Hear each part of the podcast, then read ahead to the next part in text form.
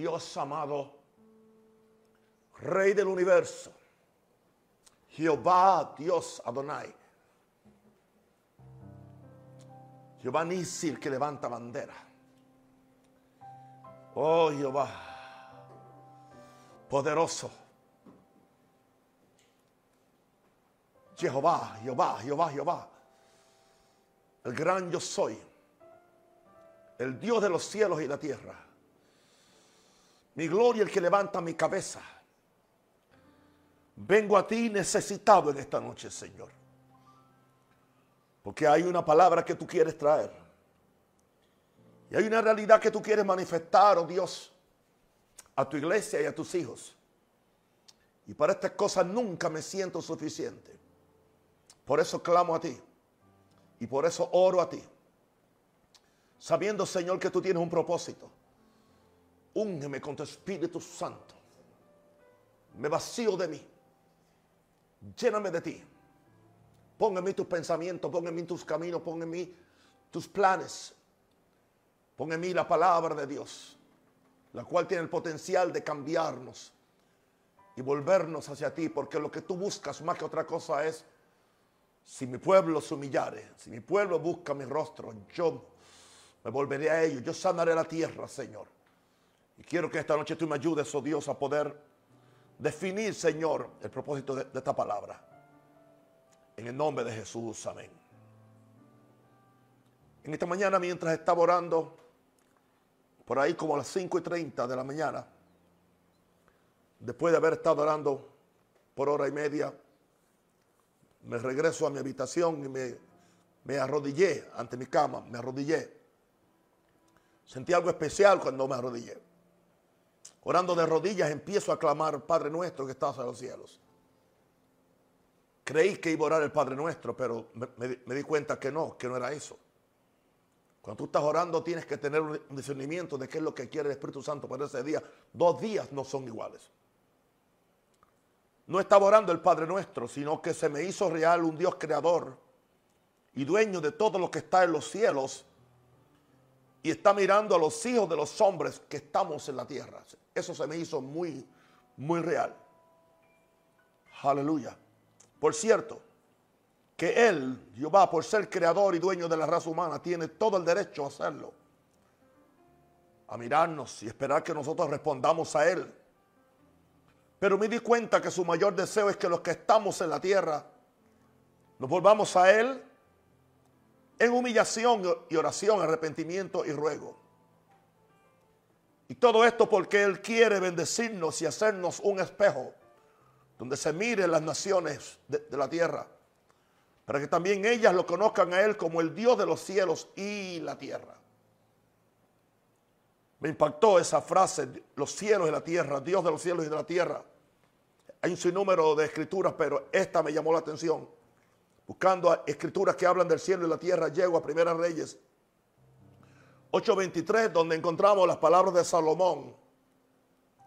Porque ahí empezaremos en esta noche, en ese capítulo, a hablar de una oración larguísima, kilométrica que hizo Salomón, pero qué importante. Cuando Salomón dijo, Jehová Dios de Israel, no hay Dios como tú. Ahí él declaró la exclusividad y la singularidad de Jehová Dios. Ni arriba en los cielos, ni abajo en la tierra, hablando de los dos lugares que Dios controla y que Dios es el dueño. Por eso se le llama el Dios de los cielos y de la tierra. Y dice algo más acerca de ese Dios cuando está orando. Tú guardas el pacto. Y tú guardas las misericordias a tus siervos. No a los cristianos, no a los católicos, no a los evangélicos. No. A tus siervos. Los que andan delante de ti con todo su corazón. No, no, no podemos lle- llegar a Dios con un porcentaje del corazón. Él quiere todo el corazón. Hijo mío, dame hoy tu corazón. Y amarás a Jehová tu Dios con todo tu corazón. Porque la oración empieza por medio del amor. Es aquí donde Salomón hizo esa poderosa oración de inauguración del gran templo que había edificado para Jehová su Dios. Ahí empecé a orar con Salomón, por cierto. eh. fui cautivado una vez más por esta oración y la hice. La medité por más de una hora, quizás hora y media. Mientras estoy prácticamente orando con Salomón, caigo en cuenta de algo muy importante. ¿Por qué Jesús se enojó en una forma tan extrema y radical cuando llegó al templo? Y no encontró aquello para lo cual la casa de Dios había sido edificada. Repito, mientras estoy orando con Salomón, caigo en cuenta de por qué Jesús se enojó en una forma tan extrema y radical cuando llegó al templo y no encontró aquello por lo cual, para lo cual la casa de Dios había sido edificada. Jesús sintió una frustración tan grande. Por eso en esta noche yo quiero hablar del enojo mayor de Jesús. Yes. Me impactó que Salomón hizo toda esta oración de rodillas y con las manos alzadas al cielo. Y mientras acababa de escribir esto, puse, e, entiendo que esta oración será el contenido de mi mensaje esta noche. Aleluya. ¿Por qué voy a esta oración? Porque yo quiero que ustedes entiendan por qué razón. Pocas cosas enojan tanto a Jesús como lo que le sucedió cuando entró al templo en Jerusalén. En Mateo 21, 10, ya él había entrado triunfalmente cuando le, decían, Osana, Osana, rey de los judíos. Toda la ciudad se agitó y decían, ¿quién es este? Y las multitudes contestaban, este es el profeta Jesús de Nazaret de Galilea. Verso 12. Y entró Jesús en el templo y echó fuera a todos los que compraban y vendían en el templo. Y volcó las mesas de los cambistas y los asientos de los que vendían las palomas.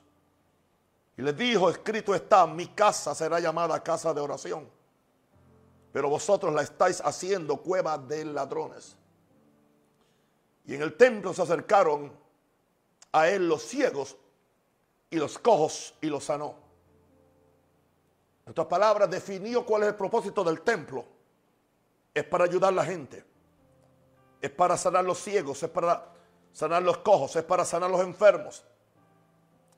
Es para permitir que los niños, aleluya, griten, o sana al hijo de David. Tanto así que se indignaron los principales sacerdotes y los escribas. Aleluya cuando vieron a los niños. Gloria a Dios. Se, indignaron. O sea, no les importó que, que los ciegos y los cojos y los, se sanaron, pero sí les molestó que los niños tenían más discernimiento que la cúpula religiosa y, y empezaron a alabar a Jesús y, a llamarle Osana al hijo de David. Wow. En otra ocasión, la Biblia dice que también Jesús, aparentemente, él entró dos veces al templo. Es lo que se percibe y se perfila, porque hay un lugar en Juan donde dice que llegó a la casa de Dios y vio lo que estaba sucediendo y dice que tomó un azote de cuerdas, un azote de cuerdas, un látigo de cuerdas. Y dice con el látigo de, de cuerda empezó a azotar, azotar pero azotar literalmente a todo el que, eh, el que estaba en el medio, que no estaba haciendo en la casa de Dios aquello para la casa de Dios fue hecha. Interesante que Jesús nunca, nunca dijo que, que, su casa era llamada casa de predicación. Y predicamos en la casa. Y Jesús también enseñó en la casa. Jesús nunca dijo que era casa de, de adoración. Aunque Ahí vemos que él aprobó cuando los niños adoraban. Jesús nunca dijo que la casa era una casa de todo lo que se está haciendo hoy. entonces, ¿qué sucede? Cuando Jesús vio que lo que, lo que, lo que ya Dios había dicho y lo que Salomón había declarado se había violado y eso indignó a Jesús. Me pregunto yo, dos mil años más tarde, ¿Estará indignado Jesús o se indignará Jesús con tu iglesia o con mi iglesia? o con mi ministerio o con tu ministerio. Porque creemos que la oración es una actividad eh, adicional, es una actividad de, la paraferia, pero no, es el centro de nuestra iglesia. Siento hablarles en esta noche en una forma tan sencilla y lo voy a hacer orando esta oración, porque lo sentí esta mañana, para que ustedes vean el contenido. ¿Por qué razón Jesús se indignó? Porque Jesús sabía el contenido de la oración que había hecho Salomón. Porque Salomón entendía la razón por la cual se había edificado aquella casa. Tenía un propósito. El propósito era para que Dios morara en ella.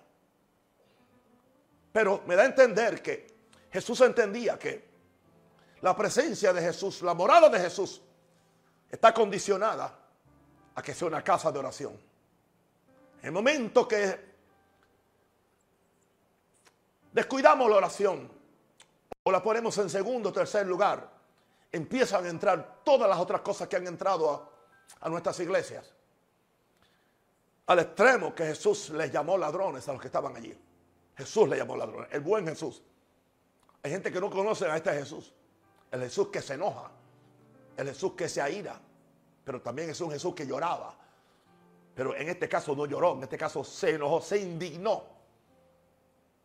Sí, la ira de Dios se manifestó en él. ¿Por qué razón? Porque yo sé que lo que Jesús veía era que al no haber una atmósfera de búsqueda de Dios en el templo, entonces Dios no se podía manifestar en el templo. Porque Dios no va a morar en el pecado. Dios no va a morar en el materialismo. Dios no va a morar en la carnalidad. Por eso es que enseguida que Jesús estableció otra vez el propósito de, de la casa de Dios. Aleluya. En ese momento empezaron a acontecer los milagros. Dice en otra escritura que él enseñaba, que después que él hizo eso, él enseñaba. En otro de los evangelios, creo que es Lucas, dice que enseñaba. O sea, él nos da a entender que su casa es una casa de pureza. De pureza. Por eso sacó todo lo que interfería. Después nos dio a enseñar, nos dio a entender que era una casa de, oración. Que era una casa de, de alabanza.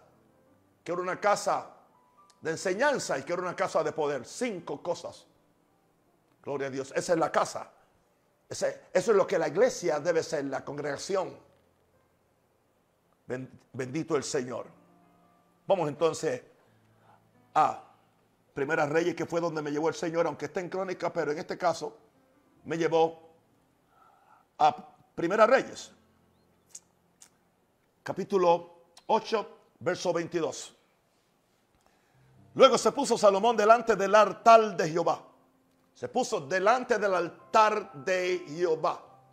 ¿Por qué se puso delante del altar de Jehová? Porque allí estaba el arca del pacto. No, estaba visible porque estaba detrás de una cortina. Pero él sabía que había una presencia de Dios. Que estaba la gloria chequina. Allá adentro, en el lugar santísimo donde entraba solamente el sumo sacerdote una vez al año. Pero Moisés podía entrar todos los días si quería, porque se había ganado un beneficio del antiguo pacto. Digo, un beneficio del nuevo pacto se lo ganó en el viejo pacto. Y pudo operar allá como si estuviera ahora la sangre de Cristo que está ahora disponible, que está puesta sobre el arca del pacto. Wow. Y él se puso delante del altar de Jehová en presencia de toda la congregación y extendiendo sus manos al cielo. Aleluya. Aleluya. Me decía un hijo mío que fue con unos amigos judíos a orar a una sinagoga. Y no me diga usted que uno está mal porque uno vaya a una sinagoga a orar con los judíos le sirven al mismo Dios que nosotros le servimos. El hecho de que aún no han reconocido a Jesús, eso no indica que son ateos o que son paganos. Son la nación de Dios, son el pueblo escogido por Dios. nosotros estamos ahí pegados a ellos. Es lo que dice la Biblia. Gloria a Dios. Y él dice, como esa gente ora, como esa gente ora en el muro de los lamentos. Y son sinceros en su oración. Y no me diga usted que están sinceramente equivocados. Porque ellos están esperando un Mesías, aunque no reconocen a Jesús, pero están esperando un Mesías. Y eso es un, eso es un terreno fértil para cuando Jesucristo se le manifieste y entonces ellos ya lo reciban. Aleluya, para que termine todo este asunto y podamos entrar con Jesús a gobernar las naciones. Eso es lo que, para eso trabajo, para eso vivo, para eso oro. Se puso Salomón delante del altar de Jehová, en presencia de toda la congregación de Israel, extendiendo sus manos, dijo, Jehová Dios de Israel, Jehová Dios de la iglesia, Jehová Dios de Naúm. Aleluya. En otras palabras, él sabía que Dios era de Israel, pero era porque Israel era de Dios. Jehová es de Naúm porque Naúm es de Dios. Y ahora habla de la exclusividad de Dios. No hay Dios como tú, ni arriba en los cielos, ni abajo en la tierra, que guardas el pacto y la misericordia. Está hablando de pacto y misericordia, un Dios de pacto y de misericordia, pero es para los que andan delante de Él con todo su corazón. Y el que anda con todo su corazón va no solamente en amor, sino también en santidad. Y como consecuencia en poder. Y les, y dice que, has cumplido tu siervo David, mi padre, lo, que le prometiste, le dijiste con tu boca y con tu mano lo has cumplido como sucede en este día. Ahora pues Jehová Dios de Israel, cumple tu siervo David, mi padre, lo que le prometiste diciendo. ¿Sabe lo que le está haciendo? Está usando la paternidad de, David, su, su padre, para provocar la bendición de Dios sobre él como el hijo. Aleluya. Porque tú le dijiste, no te faltará varón delante de mí que se siente en el trono de, Israel. Con tal que tus hijos guarden mi camino y anden delante de mí como tú has andado delante de mí. Yo no sabía si usted sabía que Jesús, además de ser mi Salvador, además de ser el Mesías, además de ser el Cristo, es el Hijo de David. Y es un título eterno que tiene. Y ese título es lo que le da el derecho a él al trono de David, en el cual él se va a sentar en Jerusalén al fin de los tiempos después que el anticristo haya sido, aleluya, exterminado con la espada que sale de la boca de, Jesús. Y ahora empieza a orar. Ahora pues, oh Jehová Dios de Israel, cúmplese la palabra que dijiste a tu siervo David, mi padre. Él no está siendo irrespetuoso, él simplemente tiene una posición de fe. Porque el hombre está en el pacto y el hombre que está en el pacto puede hablarle a Dios así. El hombre que se ha ganado el corazón de Dios tiene una forma de hablarle a Dios. No es irrespetuosa, pero es segura se llama de nuevo, se llama confianza. Verso 27.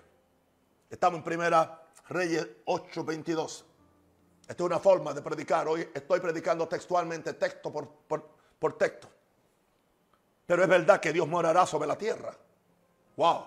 Hay una pregunta, hay una, hay una interrogante. ¿Por qué? Porque esa era la carga de, de Salomón. Esa debe ser la carga de cada, de cada ministro, esa debe ser la carga de cada predicador. Yo estoy más interesado que la gente, que venga Dios a mi iglesia y no que la gente venga. Porque si Dios viene, la gente va a venir detrás de Dios. Hoy se han edificado las iglesias en una forma tan, tan artística, es para atraer a la gente, pero no los atraen a Dios. Lo atraen a la música, lo atraen a la arquitectura, lo atraen a las imágenes. Si sois católico. O lo traen a las caídas si eres pentecostal. Yo no voy a cuestionar eso en ninguna forma. Pero ¿qué de Dios? ¿Qué de Jesús? No es el suficiente. Sigue diciendo aquí los cielos de los cielos no te pueden contener, Jehová Dios cuanto más esta casa que yo he edificado. Hice una casa tan grande, dice, y tan grande que le he hecho, y tan majestuosa y portentosa, pero siento que aún la casa no te puede contener. En otras palabras, le está diciendo, yo sé que tú vas a morar. Perdón, cuando venga, no la hagas explotar. Porque tú eres un fuego consumidor y tú, tú eres el Dios del cielo y la tierra. Y tú vas a venir a, a morar en el centro de tu pueblo te vamos a poner en el centro de nuestra vida espiritual, te vamos a poner en el centro de nuestra vida gobernacional o gobernativa, te, vas, te vamos a poner en el centro de nuestra vida familiar, económica, en nuestra vida religiosa. Tú vas a estar en el centro. Exactamente eso es lo que Dios está buscando, hermanos. Con las naciones del mundo y con todo. Tú atenderás a la oración de tu siervo. Tú atenderás y a su plegaria. Oh Jehová, Dios mío, oyendo el clamor y la oración que tu siervo hace delante de ti. Otras palabras, entendiendo el verso 28 y el corazón de Salomón que está orando. Lo que le está diciendo a Dios es, aleluya, hay una casa física, pero hay una casa espiritual. Y la casa espiritual somos nosotros. Y nosotros nos preparemos para, nos preparamos para, que tú vengas y te, podamos contener a ti por medio de la oración de un siervo. Ahí habla de alguien que está en humillación porque es siervo. Por medio de sus plegarias, Señor. Oh Jehová Dios, oyendo el clamor que vamos a subir a ti y la oración que tu siervo hace hoy delante de ti. Esta gente sabe orar. Puedo decirle una cosa. Uno de los grandes problemas que tiene, que tienen mis hermanos evangélicos es que ellos simplemente usan el, Nuevo, eh, el Antiguo Testamento cuando tienen que recoger la ofrenda. Pero se le olvidan de los mandamientos, se le olvida la ley, se le olvida la forma como operaban estos hombres y cómo oraban. En caso que usted no lo sabía, la única Biblia que tenía Pablo era la Biblia hebrea. Los judíos le llaman el Tanakh. Aleluya. También le dicen la Torah. Eso era la que tenía. La única Biblia que tenía Jesús era esta. O sea, la Biblia que ustedes no leen es la que ellos tenían. La Biblia que ustedes no cumplen y muchos de nosotros era la que Jesús cumplía. Era la que Pablo cumplía. Era la que Pedro tenía. Y fue de, la que él predicó y citó en el día de Pentecostés. Porque no había mm, Mateo, Marcos, Lucas, Juan, Hechos, Gálatas, Romanos, Primera Corintios, Segunda Corintios. Efesios, Filipenses, Colosenses, Primero Timoteo, etcétera. No, simple había Génesis hasta Malaquías. Y esa era la Biblia que usaban. Gloria a Dios. ¿Y sabe cómo ellos cómo adoraban? Con el libro de los Salmos, era su, era su himnario. Fue después que la iglesia se separó de sus raíces judías que empezó a, edificar los cantos gregorianos, aburridísimos, fríísimos. ¿Por qué? Porque ya quisieron cortar. Satanás siempre ha querido que la iglesia corte sus raíces hebreas. Porque la bendición nuestra está en las raíces hebreas. Porque al igual que Israel es hijo de Abraham, nosotros también somos hijos de Abraham. Ellos son descendencia natural, nosotros somos descendencia espiritual, pero somos hermanos en la fe. Wow. Y empieza a orar. Señor, verso 29, que tus ojos estén abiertos de noche y de día sobre esta casa. Yo pienso hacer esta oración de forma que yo pueda tomar este archivo y yo orarlo por la mañana, en algún día que quiera, o que el Señor me dirija. Que estén tus ojos abiertos de noche y de día sobre esta casa. Pidiendo la presencia 24 horas 7. Sobre este lugar del cual has dicho. Mi nombre estará allí. El nombre es la representación de Dios. En el nombre está todo lo que Dios es. Por eso magnificamos los ocho, los nueve nombres redentores de Dios. Aleluya, Jehová, Sikenu. Aleluya, Jehová justicia mía, Jehová Macades, Jehová mi santidad, Jehová Nisi, Jehová mi guerrero. Aleluya. Jehová Shalom, Jehová mi paz. Jehová Roy, Jehová mi pastor. Jehová Shama, Jehová el Dios que está presente. Aleluya, Jehová Jireh, Jehová mi provisión. Gloria a Dios, Jehová Sabaoth, Jehová el Dios de los ejércitos, etcétera. O Adonai, que Señor. Mi nombre estará allí. Tú has dicho. Pero te pido que oigas la oración que tu siervo haga en este lugar. Y yo no creo que esta fue la única vez que él oró. No creo que esta fue la única vez que él oró. Oye pues la oración de tu siervo y de tu pueblo Israel. Porque si tu siervo ora, el pueblo va a orar. Porque como es el sacerdote es el pueblo, como es el rey serán los, los súbditos. Como es el padre serán los hijos. Como es el pastor serán las ovejas. Es un principio. Un pastor que ora engendra una iglesia que ora. Oye pues la oración de tu siervo y de tu pueblo Israel cuando oren en este lugar. Cuando oren en este lugar. ¿Qué indica esto? Esta, es casa de oración. Casa de oración para todas las naciones. Eso fue lo que Jesús dijo. Cuando oren en este lugar también tú lo oirás. En el lugar de tu morada. En los cielos. Estamos en la tierra. Pero tú escuchas desde el cielo y tú perdonas. ¿Con qué es lo primero que empieza? Pidiendo perdón. Confesando los pecados. Si alguno pecare contra su prójimo. Ahora habla de un pecado que afecta a mi hermano o a mi prójimo. Y le tomaren juramento haciéndole jurar. Y viniera el juramento delante de tu altar en esta casa, tú oirás desde el cielo y actuarás. Y juzgarás a tus siervos, condenando al impío y haciendo recaer, recaer su proceder sobre su cabeza y justificando al justo para darle conforme a su justicia. En otras palabras, es en mi presencia que se van a resolver aún los problemas legales.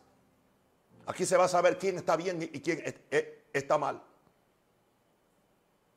El impío que no se arrepiente será condenado. Y el proceder va a caer sobre su cabeza la maldición, pero el justo, aleluya, será justificado conforme a la justicia que Él ha hecho. Y, y sigue orando en el verso 33. Si tu pueblo fuere derrotado delante de sus enemigos, y nos da la razón, solamente acontece cuando hay pecado. Si tu pueblo fuere, Israel fuere derrotado delante de sus enemigos por haber pecado contra ti. Indicando esto, que él sabía que nuestra humanidad y nuestro corazón rebelde muchas veces nos lleva a pecar contra Dios, consciente o inconscientemente se volvieren a ti. Aquí habla de arrepentimiento. Y se volvieren a ti. Y confesaren tu nombre. Y oraren. Y te rogaren. Y suplicaren en esta casa. Eso habla ahí de una oración de arrepentimiento, de una oración de volver a Dios. Eso no es una oración. Eso no es una, una oración de confesión de fe. Eso es una oración que le hacemos los que somos creyentes, aún los apóstoles, aún los pastores. Y qué seguridad él tiene orando dice, tú irás en los cielos y perdonarás el pecado de tu pueblo Israel y los volverás a la tierra que diste a tus padres. Aparente a mí, aquí está hablando que es posible que esta oración la están haciendo en la cautividad. Porque él sabía proféticamente que eventualmente el pueblo se iba a rebelar contra Dios y Dios mismo tendría que entregarlos a cautividad. Lo cual sucedió por 70 años. Wow y los volverás a la tierra que diste a sus padres. Sigue orando él. Si el cielo se cerrare y no lloviere, y qué importante para una economía agrícola como la de Israel, si no había lluvia, había maldición. Si no había lluvia, no había siembra. Si no había siembra, no había cosecha. Si no hay cosecha, no hay comida. Si no hay comida, lo que es plaga, hay muerte. Si el cielo se cerrare y no lloviere. Interesante. Nosotros queremos darle la vuelta a esto. Pero él era muy directo por haber ellos pecado contra ti. Hoy no se habla de esto. Hemos usado la gracia como, un, como algo barato. Aleluya. Nos hemos, hemos usado la gracia y la sangre de Cristo como un parapeto para no arrepentirnos y para no vivir bien. Y te rogar en este lugar. Han pecado contra ti, pero ok, y como consecuencia ellos han detenido la lluvia del cielo, el pecado de mi pueblo. Y confesaron tu nombre. Y se volvieron del pecado cuando los afligieres. Dios los va a afligir, no el diablo, Dios, Dios. Hay veces que es Dios que nos está afligiendo y nosotros reprendiendo al diablo. Que es más fácil reprender al diablo que uno quebrantarse ante Dios, derramar su alma ante Dios, pedir perdón y pedir que el Espíritu Santo, dime por qué razón me ataca este virus, dime por qué razón tengo esta plaga, dime por qué razón no prospero económicamente. Tenemos una iglesia que está llena de excusas. Aleluya. Y lo que predicamos son excusas. O predicamos nuestras interpretaciones o nuestras frustraciones, pero no estamos predicando las revelaciones que está el Espíritu Santo. Porque siempre eso va a ser, nos va a hacer a nosotros responsables ante Dios. Y, hay un problema con, con, esta generación, no quiere asumir responsabilidad. Y es el tipo de iglesia que generalmente tenemos. Pero qué lindo que aquí tenemos el patrón de la oración. Y le dice, tú oirás en los cielos cuando hay confesión, cuando hay arrepentimiento, cuando se vuelven de pecado, cuando te ruegan a ti, tú oirás desde, los cielos. Y perdonarás el pecado de tu siervo, de tu siervo. No está hablando de los pecadores. Esto no es evangelismo. Esto es la antesala del avivamiento. Y perdonarás el pecado de tus siervos y de tu pueblo Israel, enseñándoles el buen camino en que anden. Wow. Y darás lluvia sobre tu tierra. O sea, se arregla el pecado, se arregla la economía. Se arregla el pecado, se arregla la pandemia. ¿Sabe por qué aún no se ha arreglado? Porque no hemos arreglado el pecado. La mayor parte no han hecho los cambios que Dios le ha dicho. Siguen con la misma malientería y con la misma cosa. Es fácil seguir culpando al gobierno y culpar al Ministerio de Salud o, o culpar al nuevo orden mundial. ¿Y qué de nosotros? Aquí dice que si nos arrepentimos y permitimos que Dios nos enseñe el buen camino en, que ande. Dios enséñame, Señor, ¿qué debo hacer? Tú darás lluvia sobre tu tierra, la cual diste a tu pueblo por heredad por heredad. Esta tierra no es, no es la heredad de los pecadores. Esta tierra no es la heredad de los impíos. Esta tierra es la heredad de la nación de Dios, de los hijos de Dios. De los hijos de Dios. Sigo orando. Si en la tierra hubiera hambre, hambre, hambre indica no hay comida. Hay una crisis económica. Si en la tierra hubiera pestilencia, eso habla de una plaga. Si son sillos, es un tipo de enfermedad añublo, otra enfermedad. Langosta o pulgón. Estas son plagas que vienen y se comen las cosechas. Aleluya.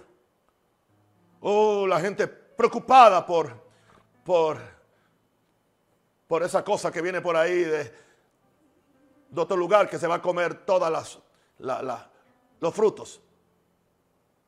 Langosta y pulgón Dice más, si sus enemigos los sitiaren en la tierra, en donde habiten. Está hablando de que viene el enemigo y nos hace un sitio, o sea, nos rodea para, para, para, para, para, para destruirnos. Subrayé eso, que dice cualquier plaga o enfermedad que sea. Eso es lo que dice Dios. No hay diferencia del cáncer, no hay diferencia del COVID-19, no hay diferencia, entiende de cualquier otra cosa. Cualquier plaga o enfermedad que sea, que, que venga verso 38. Toda oración y toda súplica, toda oración y toda súplica, quisiere cualquier hombre. No estamos hablando de hacer una oración protagonista para que la gente vea que estamos vigentes. O para que el pueblo vea que tenemos el control del país. No, no, esto es diferente. Toda oración y toda súplica quisiere cualquier hombre o todo tu pueblo Israel es bueno cuando lo hace cualquier hombre, pero si todo el pueblo lo, lo hace es más efectivo. Cuando cualquiera sintiera la plaga en su corazón, corra, corre a la clínica. Corre a la clínica. Corre a buscar la inyección. Cuando le da la fiebrecita o le da dolor de, cabeza. Cuando cualquiera sintiera la, la plaga en su corazón. Y extendiera sus manos a esta casa. Fíjense que en aquel caso, aunque no estuvieran en la casa, pero ellos simplemente extendían las manos hacia donde estaba la casa. Extendían las manos. Eso explica por qué después vamos a ver a alguien que donde estaba orando en cautividad, extendía las manos y abría las ventanas hacia Jerusalén porque allí, aunque el templo no estaba, pero estaba el lugar. Aleluya. Tú irás en los cielos en lugar de tu morada y perdonar. perdonarás a nosotros y actuarás a favor nuestro. Y darás a cada uno conforme a sus caminos, cuyo corazón tú conoces. No podemos engañarte, porque solo tú conoces el corazón de todos los hijos de los hombres. ¿Y cuál es tu propósito? Para que te teman todos los días que vivan sobre la faz de la tierra, que diste a nuestros padres. Esa es la consigna de Dios. Eso es lo que Dios quiere, que le temamos a Él, el temor a Dios. todos los días que diste, no solamente los domingos, dos horas.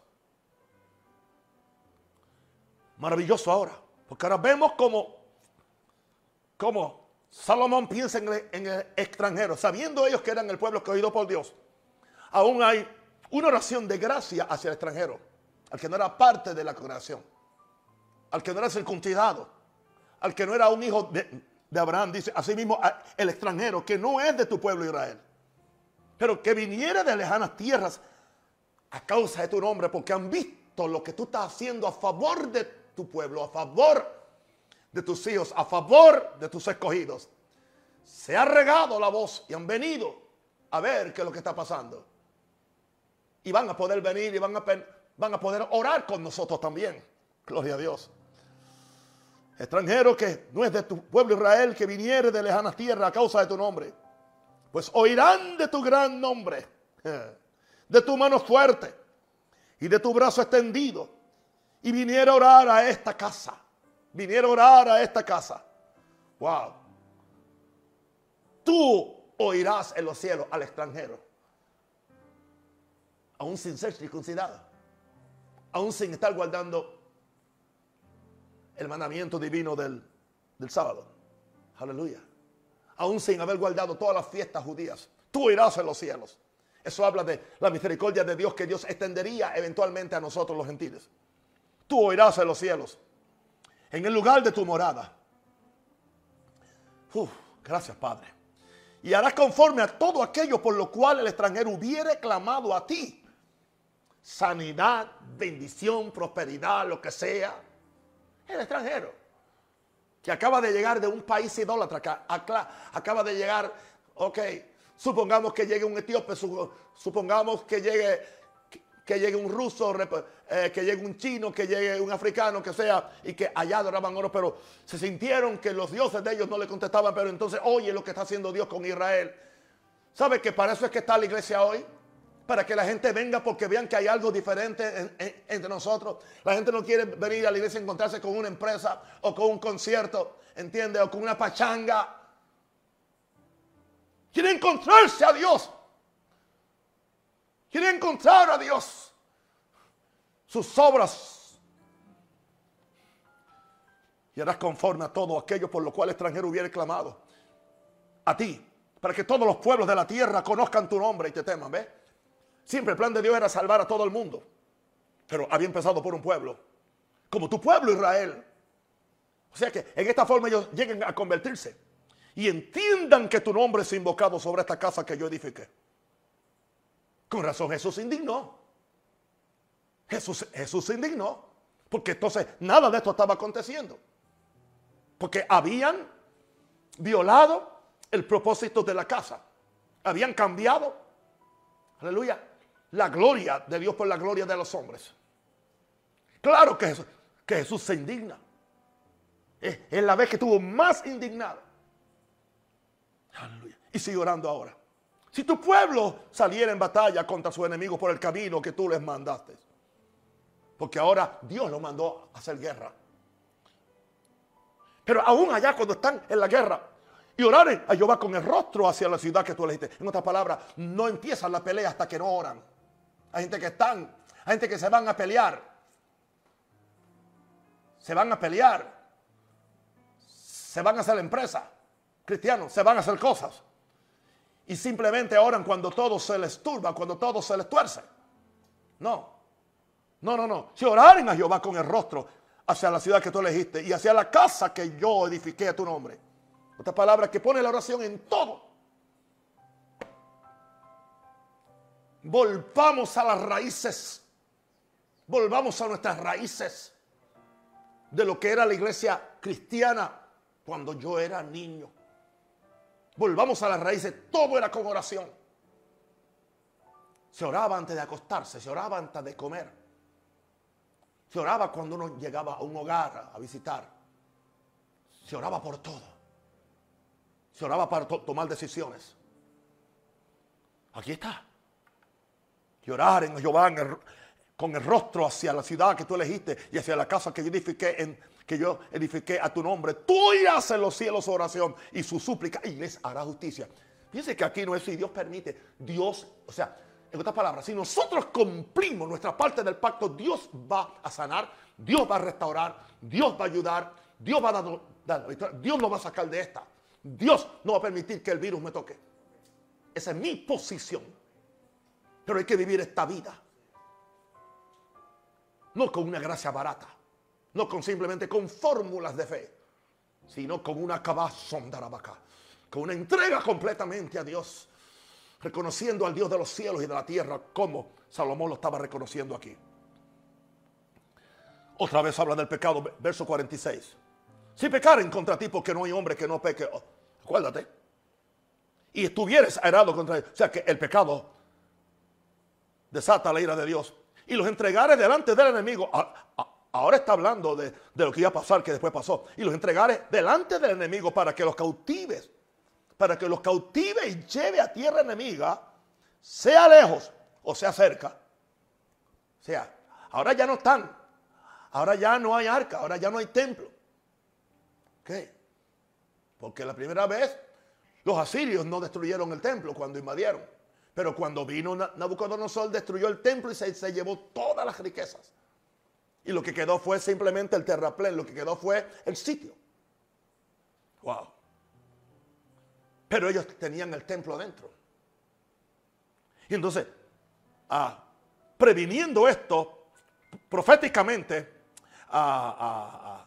el rey dice, van a pecar contra ti.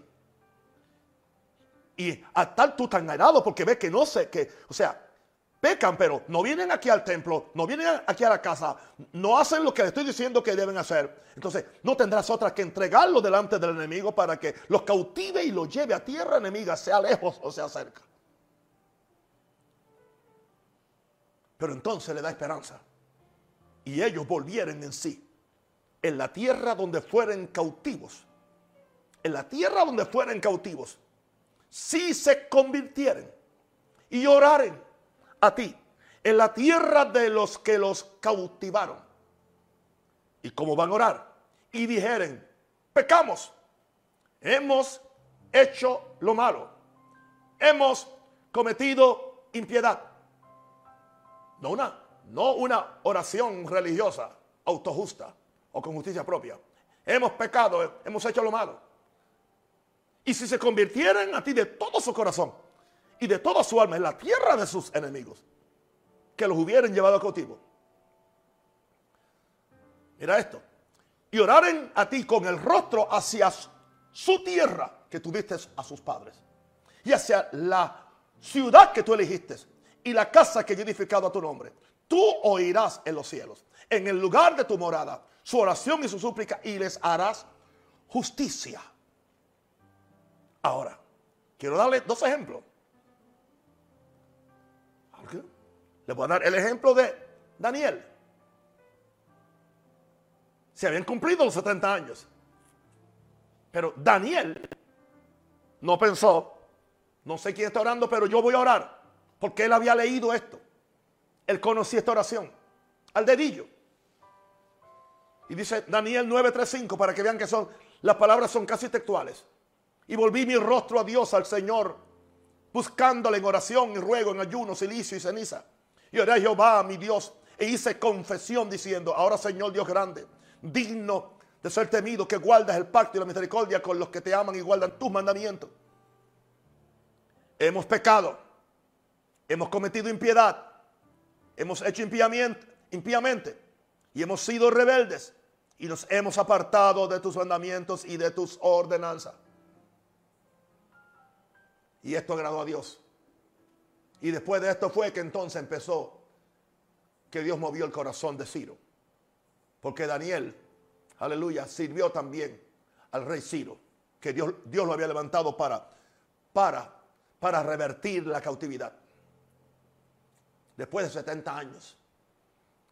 ¿Por qué 70 años? 70 años.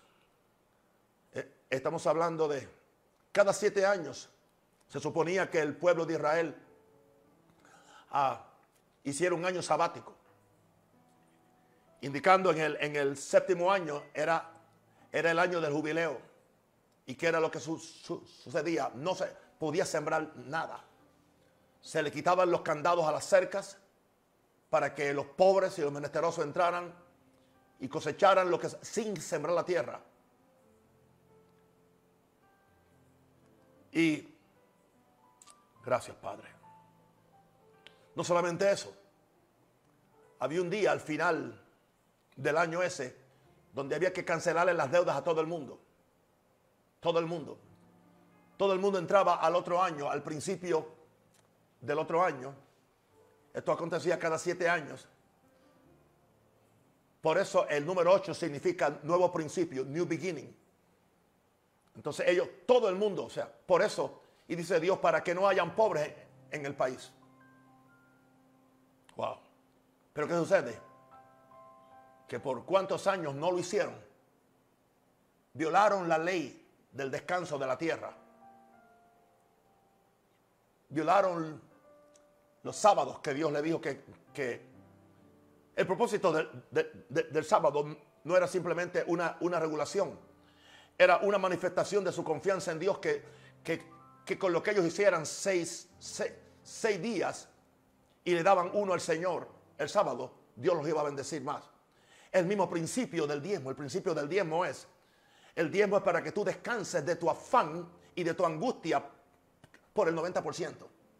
Cuando tú das, o sea, en sí el diezmo es un sábado que tú le estás entregando a Dios porque tú reconoces que todo es de Dios. ¿Qué le estaba diciendo Dios? Han tenido seis años de cosecha. Han comido de la tierra. Han prestado, han tomado prestado, pero ahora hay que hacer justicia. Ahora vamos a poner a todo el mundo que se perdonen, que no haya deuda entre nadie. ¿Y qué sucede? Si usted 70 7 por 10 son cuántos? ¿Ok? Sí que ellos violaron, violaron 10, 10 años sabáticos.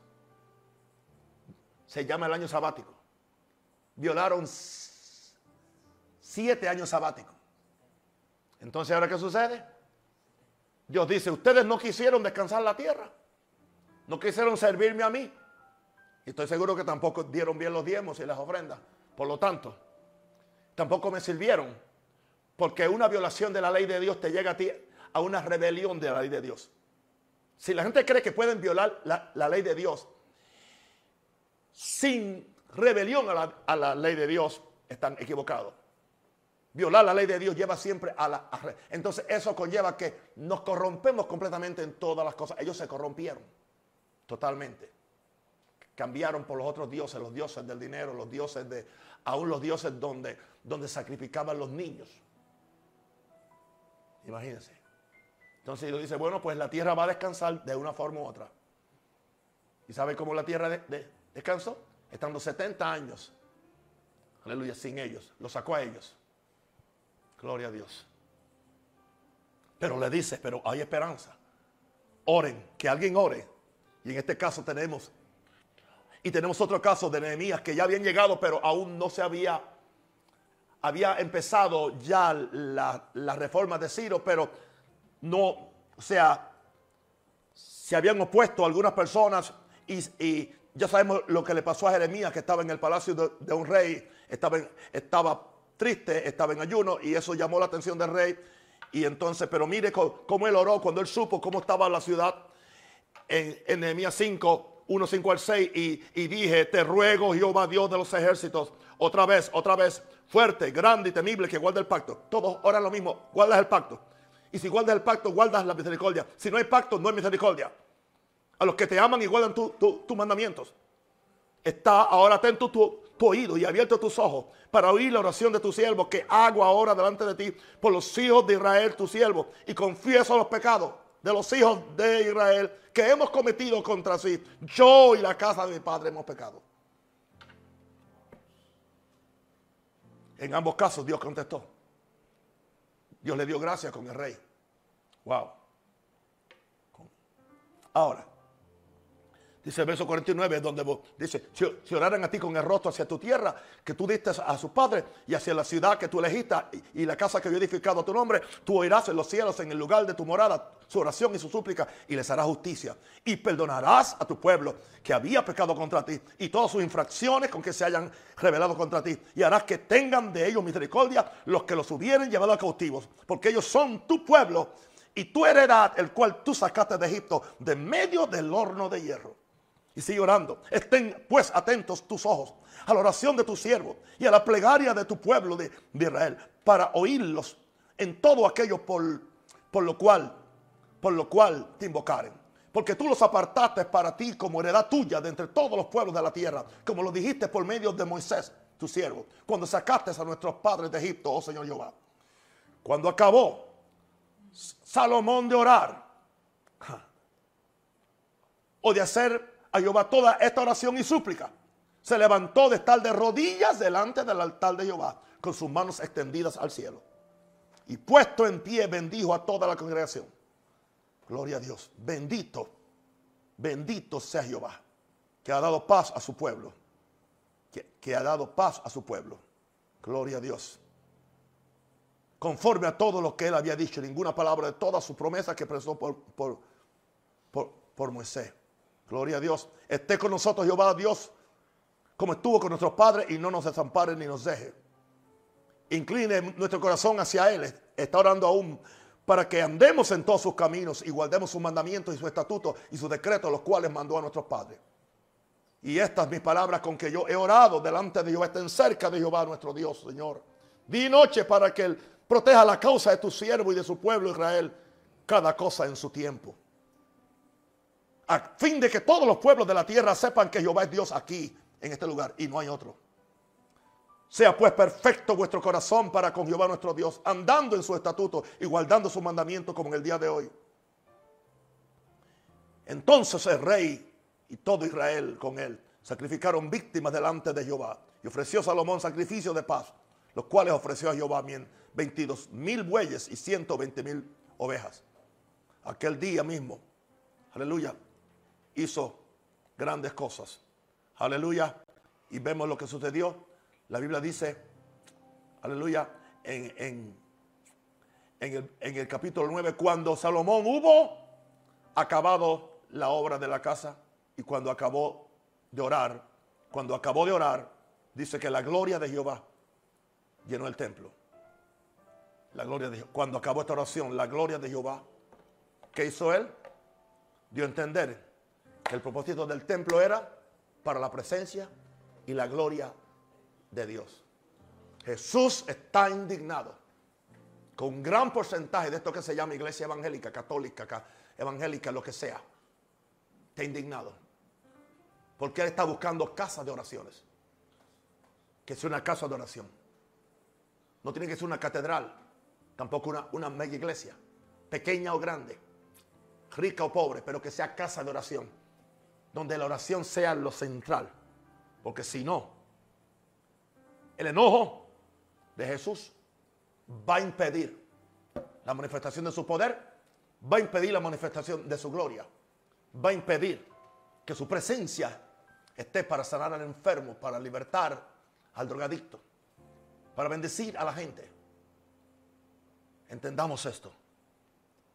Este mensaje es muy profético, es muy especial he predicado como una oración. Oro al Señor que tengamos oídos para oír lo que el Espíritu dice a la iglesia. Padre, yo pido que tú le des oídos para oír a tus hijos. Mis hijos, mis hermanos, mis compañeros ministros. Señor, que esto no es simplemente un mensaje más. Este mensaje no se predica, este mensaje se vive. Yo puedo predicarlo porque es lo que yo vivo. Y yo oro al Señor que tú levantes gente levanta intercesores, levanta gente que ore, levanta gente. Señor, ¿y qué? Cuando el Señor nos permita regresar otra vez a nuestros templos, pongamos la oración, lo cual siempre hemos hecho nosotros. Ahí nadie puede decir lo contrario. La oración ocupa en nuestras iglesias un lugar primordial, pues queremos que Jesús esté con nosotros.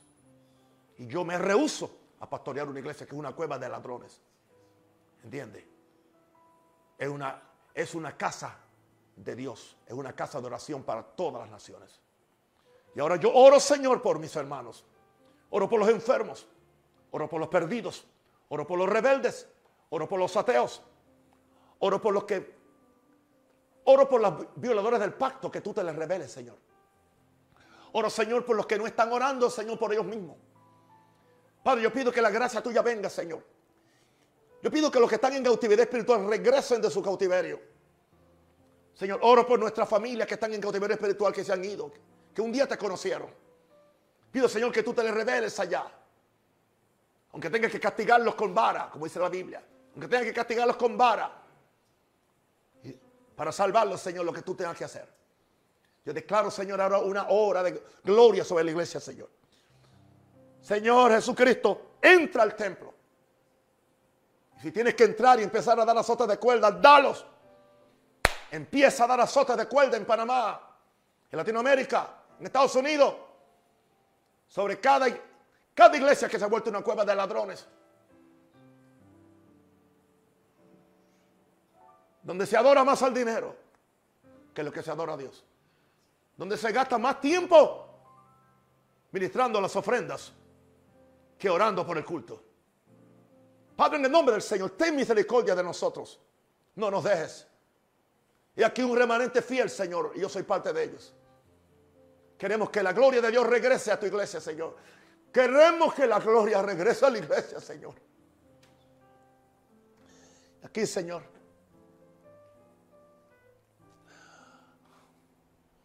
Como Salomón, Señor. Levanto las manos, a Dios. Pueden arrodillar conmigo aquí ustedes. Nos arrodillamos ante ti, Señor. Algo me pasó en esta mañana cuando yo me arrodillé, Señor, en mi cuarto. Algo me aconteció. Hay algo en arrodillarse ante ti, Señor. Habla de sumisión, habla de humildad, Señor. Habla de sometimiento, de sometimiento habla de acatar tu voluntad. Eh,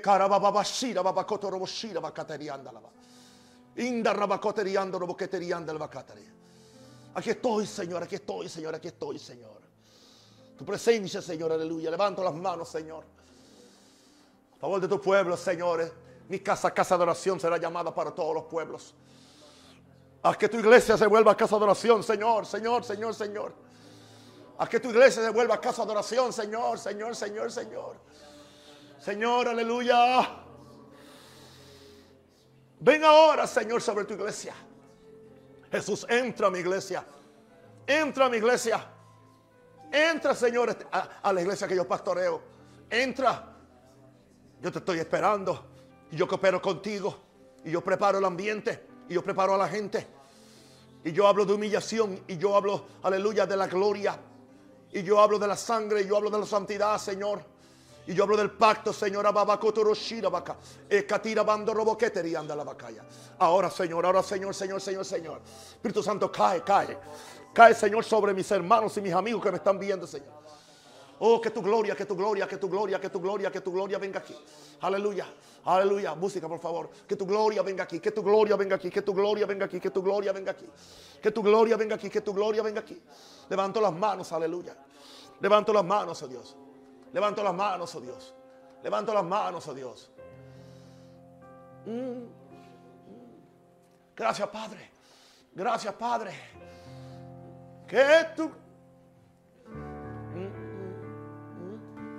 que tu gloria venga aquí. Que tu gloria venga aquí. Mano santa salzaré.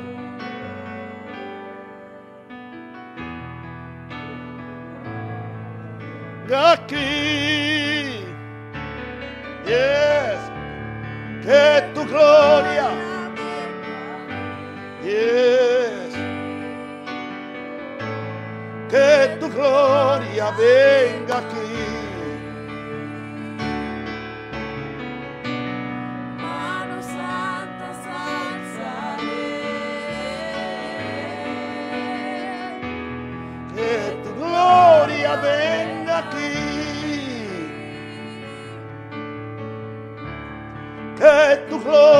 venga a mí, venga a mí, que tu gloria venga a mí. Mano santa alzaré, que tu gloria venga a mí. Queridos amigos y hermanos, esta es tu mejor posición rendido ante Dios, con las manos arriba, arrodillado ante Él y a veces postrado ante el Señor. Reconociendo que eres un vaso de barro y que tú le sirves al Dios que es Dios de los cielos y de la tierra. Y en esta forma terminamos esta reunión. Oro al Señor que no quedes tranquilo hasta que tú hagas la voluntad de Dios. Te amo. En el nombre del Padre, del Hijo y del Espíritu Santo. Amén.